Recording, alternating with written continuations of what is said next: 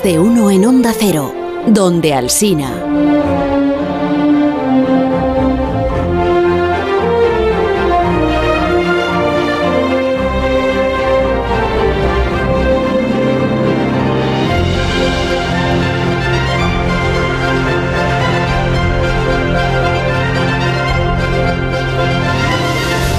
Alberto Parisi se ha quedado en Valencia esta semana em, porque, fíjate tú, eh, ayer salió el nuevo libro de Mary Bird. Hombre. Y claro que no, Pues no, estarás no dabas todo leyéndolo. eh, son 500, eh, casi 600 Sí, páginas, es un buen tocho. 592, sí, creo, una cosa así. Em, em, Aparici, buenos días. ¿O estás con Hola, hola, buenos días. Deja el libro a un lado, por favor, ya, ya basta.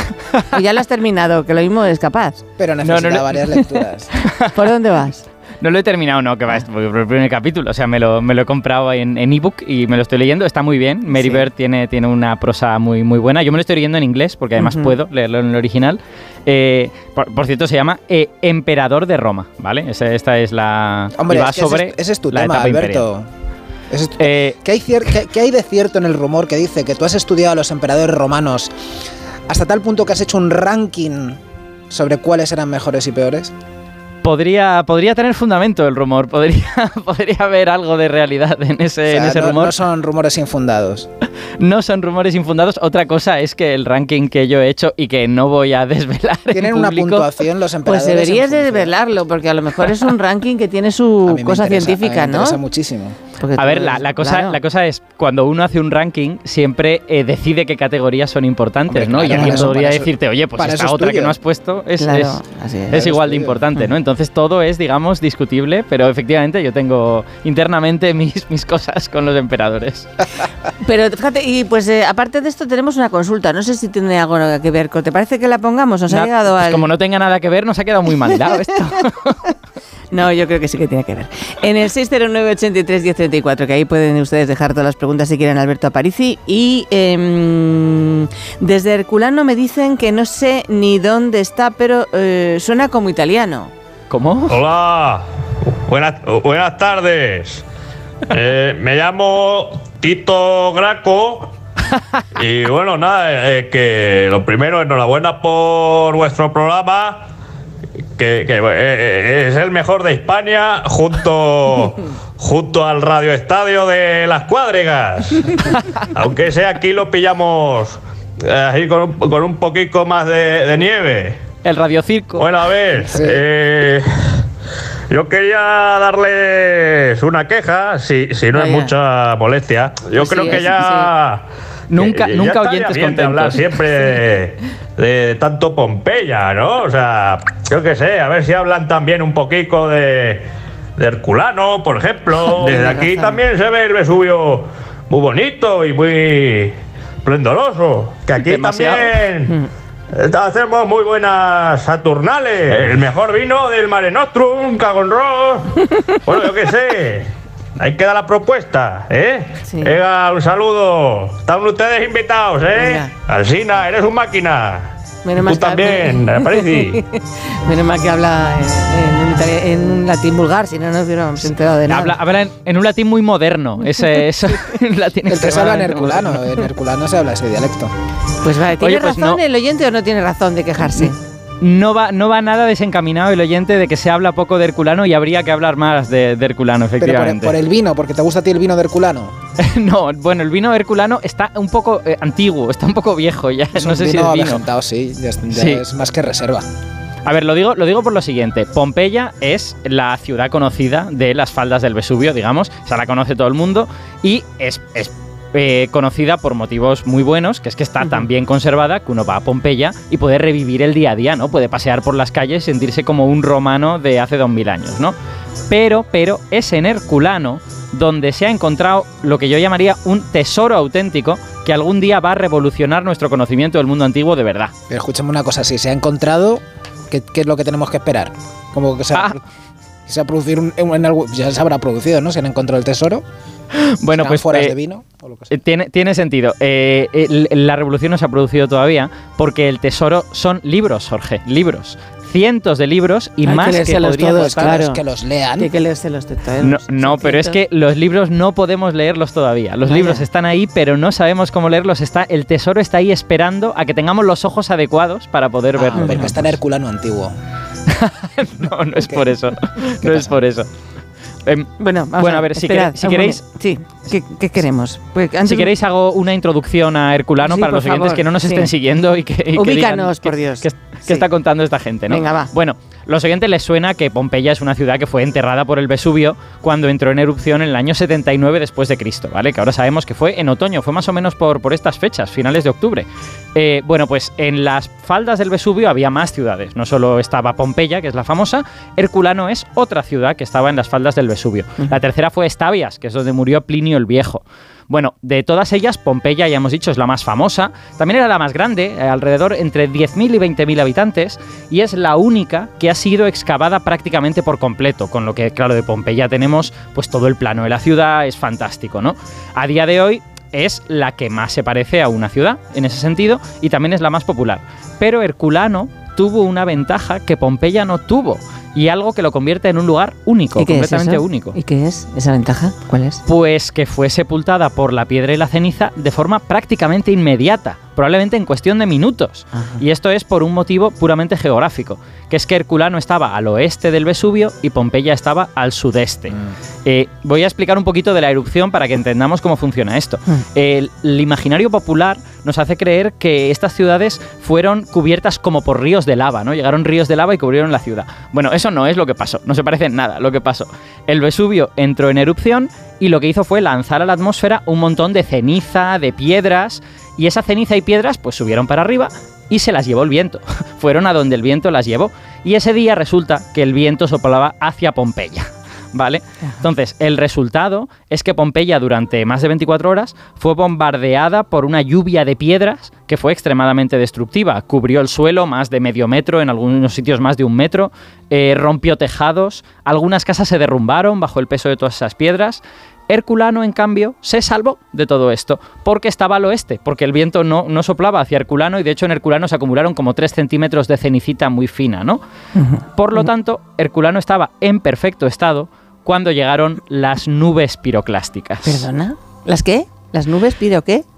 Las Piro- nubes piroclásticas, piroclásticas. son lo que de verdad sepultó las ciudades y no son ríos de lava, pero en mi opinión da mucho más miedo que un río de lava. A mí una nube, piro- o sea, de verdad me produce un poco escalofríos Ya por- hasta la, hasta la el propia nombre da miedo. Cuidado, que Es- viene la nube piroclástica. Exacto. Piroclástico es una, es una palabra hecha con palabritas griegas que significa hecho de fuego y de trozos de cosas. ¿Vale? Joder. Entonces, ¿la nube piroclástica qué es? Pues esencialmente lo que sale del volcán.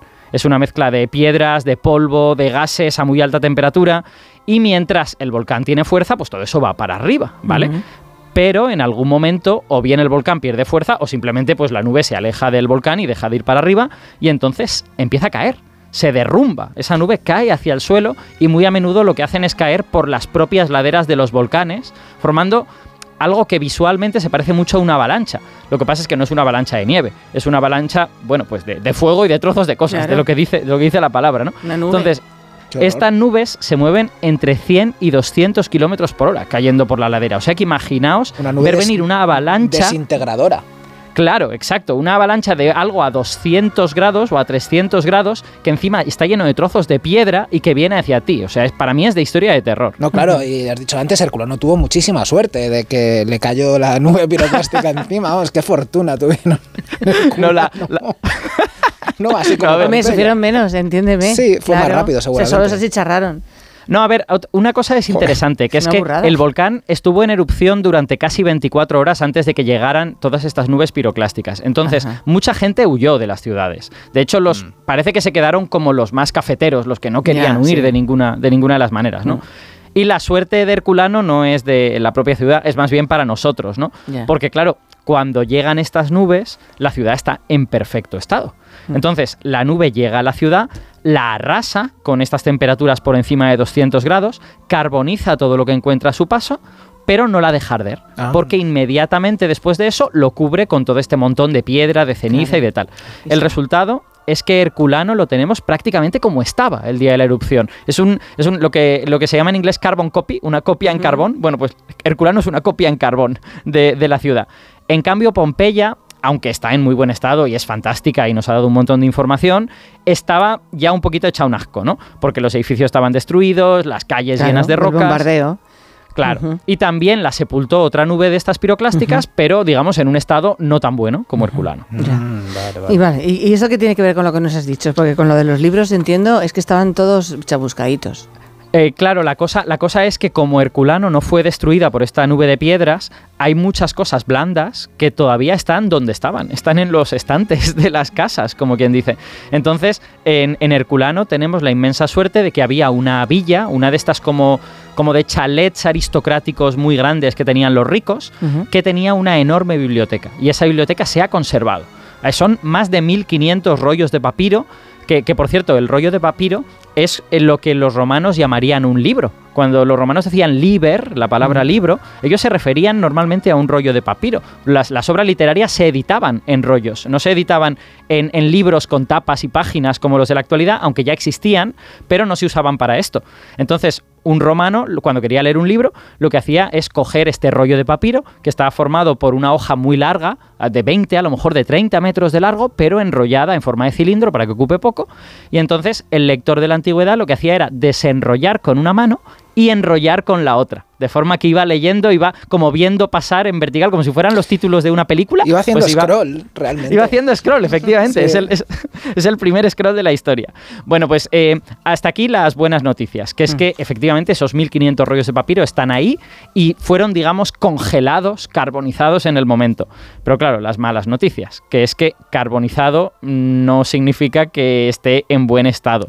Claro. Eh, uno puede ver, en, es, es increíble, ¿no? Como si ves una foto de esos rollos, que luego pondré una en, en Twitter, eh, puedes ver a simple vista la espiral que forma la hoja de papiro. O sea, es literalmente, es literalmente una estatua de cómo eran los, de cómo eran los rollos. Es un pero ya no es papiro, digamos, en ese sentido, sino que es carbón compactado. que Claro, no es y lo eso mismo. no lo puede desenrollar como hacían antes los antiguos, porque se lo, lo destruiría, ¿no? Imagino. Así es, efectivamente. De hecho, desde que se descubrió Herculano y también Pompeya a mediados del siglo XVIII, ha habido muchos intentos de desenrollar estos rollos para poder leerlos, ¿no? Para poder ver lo, lo que hay ahí. Pero todos ellos han terminado en el rollo convertido en virutas. En algún caso se ha conservado alguna página un poquito mejor, pero es muy raro. Porque el, el carbón ya no es un material flexible como el papiro. El carbón es súper, súper frágil y cuando lo intenta desarrollar, pues se rompe muy Se rápidamente. resquebraja, claro, enterito. Exacto. A lo largo del 18 y el 19 hubo varios químicos que participaron en este intento tratando de desarrollar sustancias químicas que le devolvieran la flexibilidad al, al- al carbón para poder desenrollarlo, pero no hubo un éxito real. La gran mayoría de rollos pues se destruyeron cuando, cuando se desenrollaron. Y muy a menudo pasaba una cosa que a veces no se nos ocurre, que es que en esa especie de rollo están una hoja encima de la otra. Pues cuando lo desenrollas a veces se pegan dos, o se pegan tres, Ujú. o se pegan cuatro, y no hay manera de separarlas sin romperlas más todavía. Yo me estoy acordando, Alberto, de una exposición que se hizo en el año 14, creo recordar, en Madrid. 2014 te refieres, no Sí. siglo XIV, ¿no? No, no, el el- 14 después de Cristo, cuando murió Augusto. En 2014 después de Cristo, Que hay que precisar en estas secciones. trajeron a. Madrid una máquina que creo recordar que era de un que la había inventado un cura en el siglo XVIII, o sea, el padre Antonio Piaggio, Sí. que, que- que estuvo trabajando para intentar desenrollar eso, era un mecanismo de madera para Mm. desenrollar muy lentamente, muy suavemente los, los papiros. Con Pero poco los éxito. quemados. Sí, con poco éxito, pero fue hasta ese momento la máquina más precisa. Algo se pudo hacer, pero claro, lo que hizo Alberto es que... Exacto. La- la- esa máquina funcionó razonablemente bien. O sea, comparado con los intentos anteriores, fue eh, la, la más exitosa.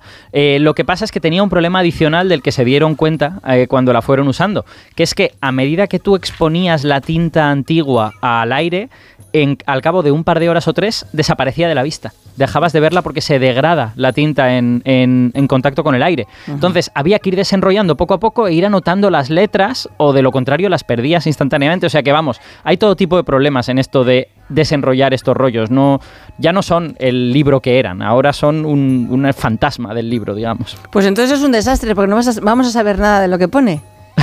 Bueno, a ver, la suerte es que Sí. con todo, es todo este esfuerzo de desenrollar rollos y tal y cual, nos ha dicho que eh, eh, sa- sabemos que esta biblioteca está formada por textos filosóficos, básicamente. De hecho, los libros que hemos conseguido leer están en griego y van de filosofía epicúrea. Eh, se sospecha que al- o bien esta villa o bien la villa heredó una biblioteca de un filósofo que vivió en el siglo I antes de Cristo, o sea que vivió como ciento y pico años antes de la erupción del Vesubio, 150, y que es posible que sus libros estuvieran en esta villa porque muchos de ellos están firmados por él, se llama Filodemo.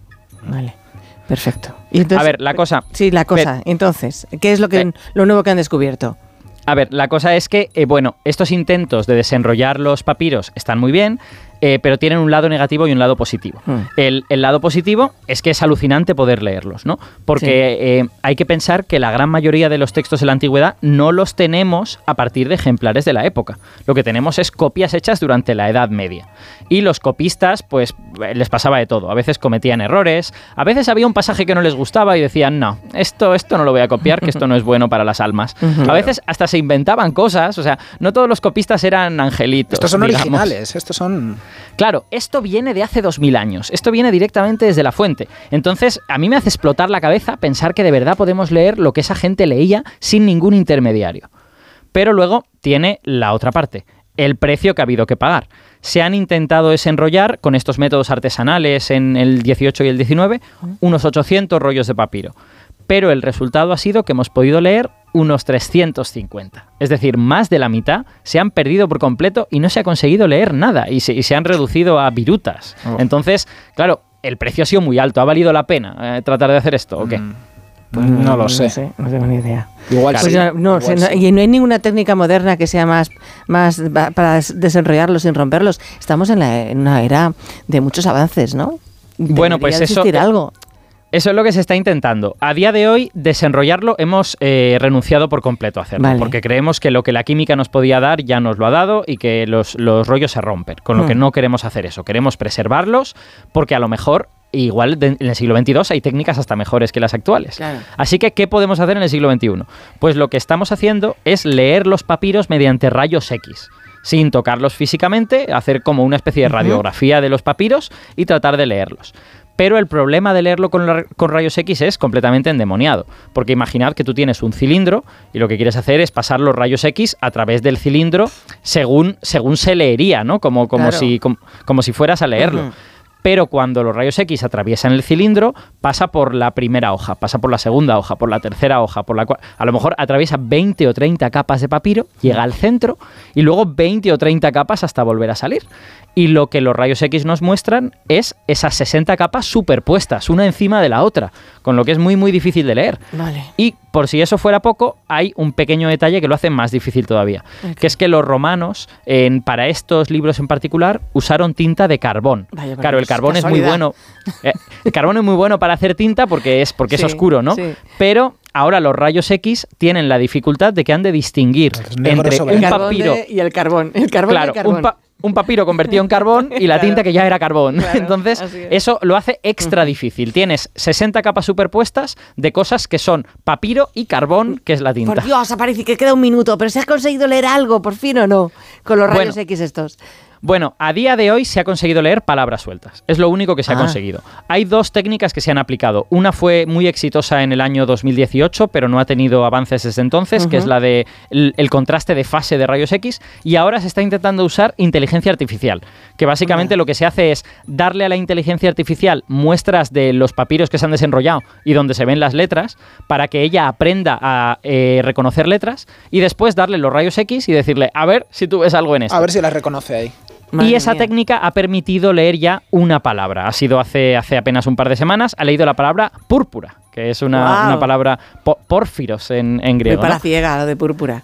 Efectivamente. Entonces, bueno, hay eh, esperanzas de que Esperanzas, estas sí. técnicas nuevas puedan permitir leer los papiros, pero a día de hoy todavía es los 600 papiros que quedan sin abrir y que son los que queremos preservar, no los podemos leer. Cuando los podamos leer, quién sabe lo que habrá ahí. Imaginaos, bueno, pues seguramente habrá mucha filosofía epicúrea, que es lo que ya hemos encontrado, pero imaginaos que hay un ejemplar de Tito Livio eh, prístino de hace 2000 años, cuando de Ah, Tito es- Livio hemos perdido más de la mitad. Eso es lo que tú quisieras. Ay, ya me gustaría a Estás mí. fantaseando. Ya me gustaría a mí. Un placer inmenso, como siempre. Hasta dentro de 15 días. O te- no, no te quedas con Santi, porque entonces contamináis mucho la antena. Adiós. Sí, porque lo lleno todo de carbón, lo lleno todo sí, ahí de, sí, de polvo. sí, carbón y carbón, qué lío. Adiós, Alberto, un beso. Adiós. Chao. Más de uno. En Onda Cero.